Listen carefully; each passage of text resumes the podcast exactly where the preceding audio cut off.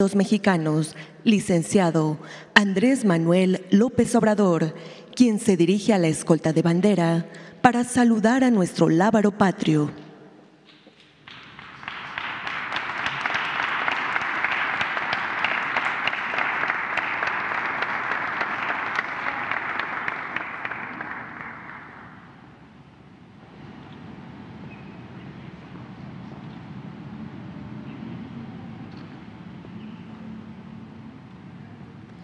Damos inicio a esta ceremonia con los honores al presidente constitucional de los Estados Unidos mexicanos y comandante supremo de las Fuerzas Armadas.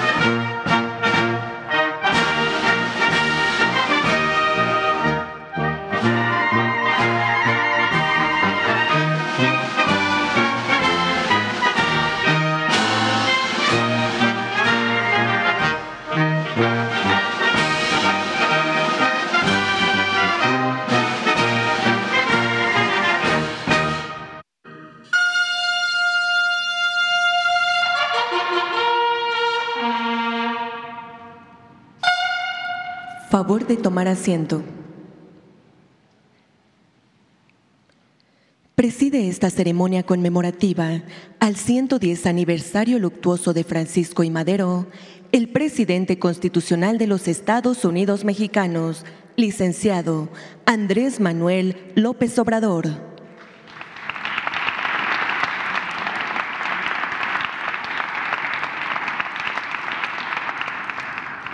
Lo acompaña la doctora Beatriz Gutiérrez Müller, esposa del presidente de México, y el doctor Carlos Ruiz Abreu, director general del Archivo General de la Nación. También nos acompañan integrantes del Gabinete Legal y Ampliado del Gobierno de México, representantes de medios de comunicación y quienes nos siguen por Internet a través de las redes sociales. Reciban todos la más cordial bienvenida.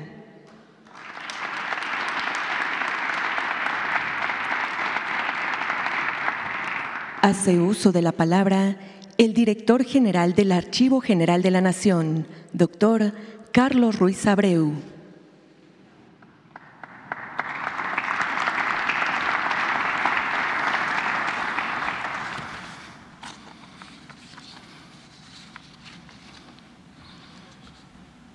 Buenos días, señor presidente de la República, Andrés Manuel López Obrador, doctora Beatriz Gutiérrez Müller, doctora Claudia Sheinbaum, jefa de gobierno de la Ciudad de México, señoras y señores, apreciables miembros del Gabinete Legal y Ampliado, es para mí un honor dirigir estas palabras en el 110 aniversario luctuoso de Francisco Ignacio Madero González, el apóstol de la democracia.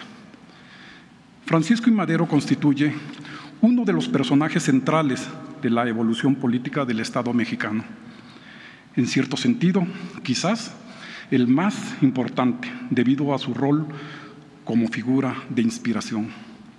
Su ideario es aún vigente, su espíritu cívico es ejemplo para la actuación democrática de cualquier gobierno. Todo esto coronado con una vocación de compromiso popular inquebrantable. que lo condujo al sacrificio de su propia vida, antes que renunciar a tales principios. Nació en el seno de una familia de agricultores acaudalados, radicada en Parras, Coahuila. Desde temprana edad se caracterizó por ser una persona sensible, siempre preocupada por la salud de los humildes y atraído por el espiritismo.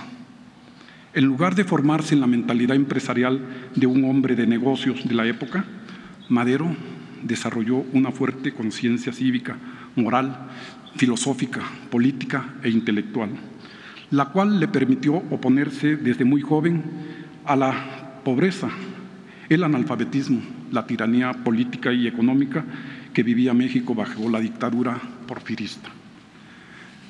Desde 1904, Madero comenzó su trayectoria política. Participó en elecciones municipales y publicó artículos que señalaban sus ideas sobre derechos sociales y sobre democracia.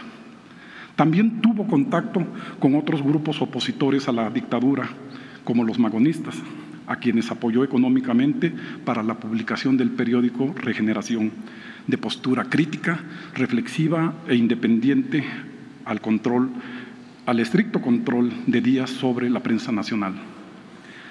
A través de este activismo político, Francisco y Madero contempló de cerca los excesos autoritarios del general Porfirio Díaz los fraudes electorales y los atropellos de la dictadura en todos los órdenes de gobierno. Debido a esto, Madero decidió romper con el régimen tiránico, incrédulo a las promesas de democracia expresadas en la entrevista Díaz-Grillman. Convencido de luchar por la libertad del pueblo, eligió adoptar como posición política de cambio el camino de los demócratas ya que se oponía firmemente a la vía armada para conquistar el poder. Tenía la convicción de que mediante prácticas cívicas era posible reformar al país de manera transitoria. Su táctica fue atacar al nespotismo reinante, insistió y resistió en su lucha, pero siempre dentro de la ley. Para derrotar al dictador, creó partidos políticos y fomentó la difusión de ideas democráticas a través de periódicos independientes. Primero, fundó el, Partido Nacional Antireeleccionista, con el cual buscó participar en las elecciones presidenciales de 1910, tentativa que fue obstaculizada por el fraude electoral de la dictadura. Tras el triunfo del revolucionario de 1911, creó el Partido Constitucional Progresista. Con él lograría alcanzar la presidencia. Su ideología, nobleza, tenacidad, auténtica preocupación por las condiciones de vida del pueblo y su permanente integridad, convenció al pueblo de que él era el elegido para cambiar e imponerse al viejo régimen y crear una nueva nación. Esto solo, esto solo lo han logrado en la historia de la humanidad y de México los grandes políticos de una sola pieza, los que poseen el privilegio de tener principios y una moral sólida. Madero fue un claro ejemplo de una conciencia cívica sostenida sobre convicciones libertarias y en el ejercicio abnegado de la lucha por la justicia. Estas estas son virtudes que todo político mexicano debería intentar emular hoy y siempre. Bajo este contexto de transformación, publicó su obra La sucesión presidencial en 1910. En ella plasmó su visión de la vida pública mexicana mediante la instauración de la democracia, de un Estado de Derecho real, un gobierno apoyado en instituciones, en el establecimiento de un pacto social basado en la búsqueda del mejoramiento de las condiciones de vida de la población mexicana. Además de incluir el lema sufragio efectivo, no reelección, también incorporó la importancia del conocimiento de la historia y la memoria nacional para la creación de una verdadera conciencia democrática. Madero consideraba que México debía tener políticos que conocieran a fondo la sociedad mexicana a través de sus procesos históricos. No recuerdo en la historia moderna de México un libro que haya tenido la repercusión de la sucesión presidencial de 1910. Con él se desbordaron todas las pasiones que la política suele generar en el ser humano y se convirtió en una obra fundamental para destruir a la tiranía. Con este ideario, Madero enamoró a un pueblo. Por él se enfrentó a su familia y a sus amigos, pero también se aliaron muchos, muchos otros políticos e intelectuales. Como presidente, Madero ha sido uno de los mandatarios mexicanos más congruentes con su propia, con su programa e ideario político. Su forma de gobernar estuvo basada en tres elementos.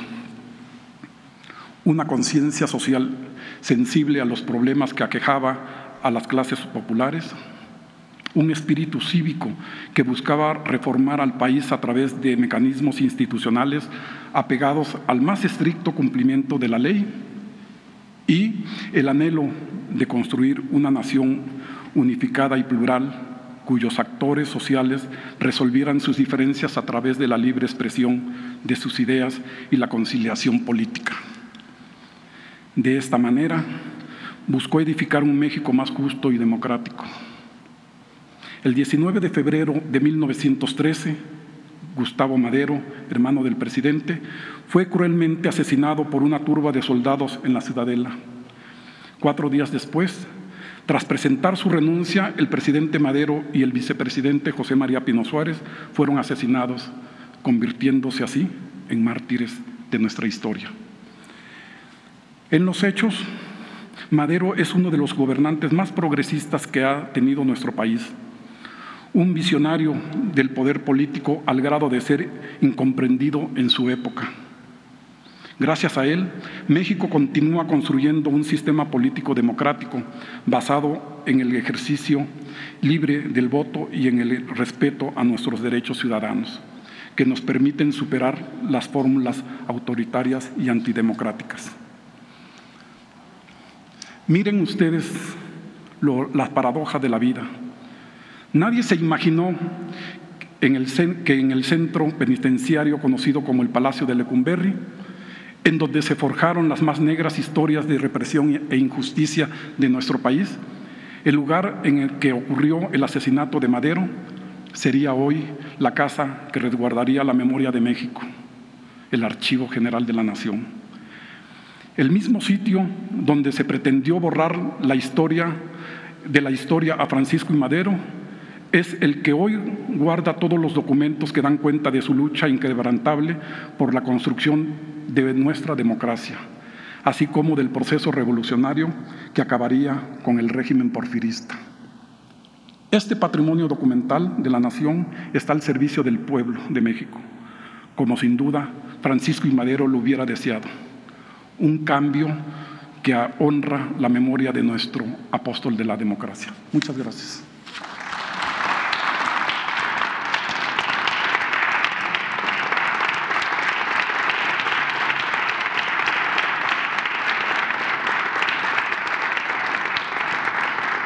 El de los Estados Unidos mexicanos, acompañado de su esposa, la doctora Beatriz Gutiérrez Müller y el doctor Carlos Ruiz Abreu, depositarán una ofrenda floral y montarán guardia de honor con motivo del 110 aniversario luctuoso de Francisco y Madero.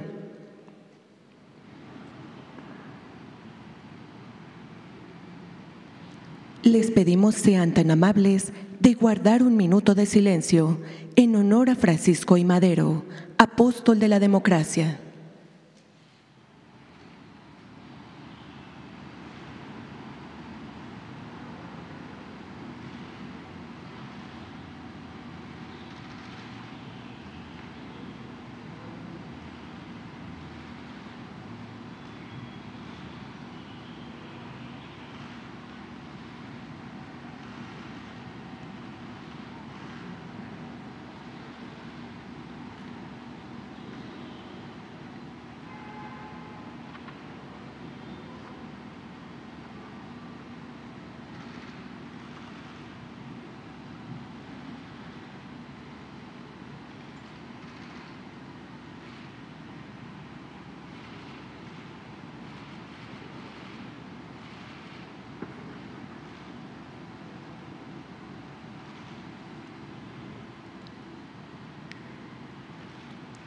Se invita al señor presidente, a su señora esposa y al doctor Carlos Ruiz Abreu a ocupar su lugar en el presidium.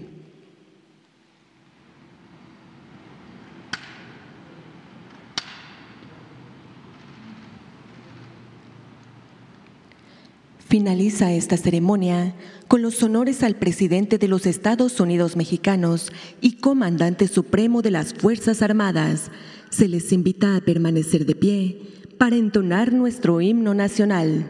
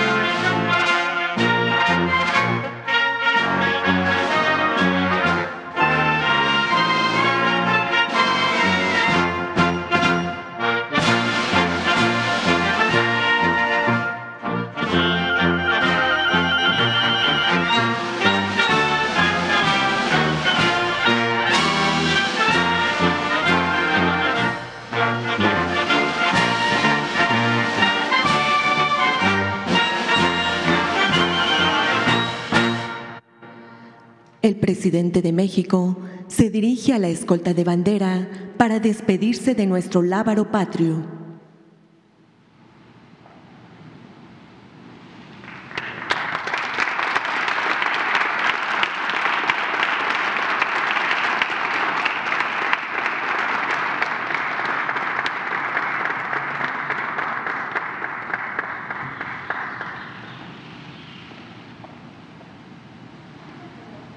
Se la asistencia del presidente de los Estados Unidos mexicanos y su esposa, así como de los funcionarios e invitados a esta ceremonia. Muy buenos días.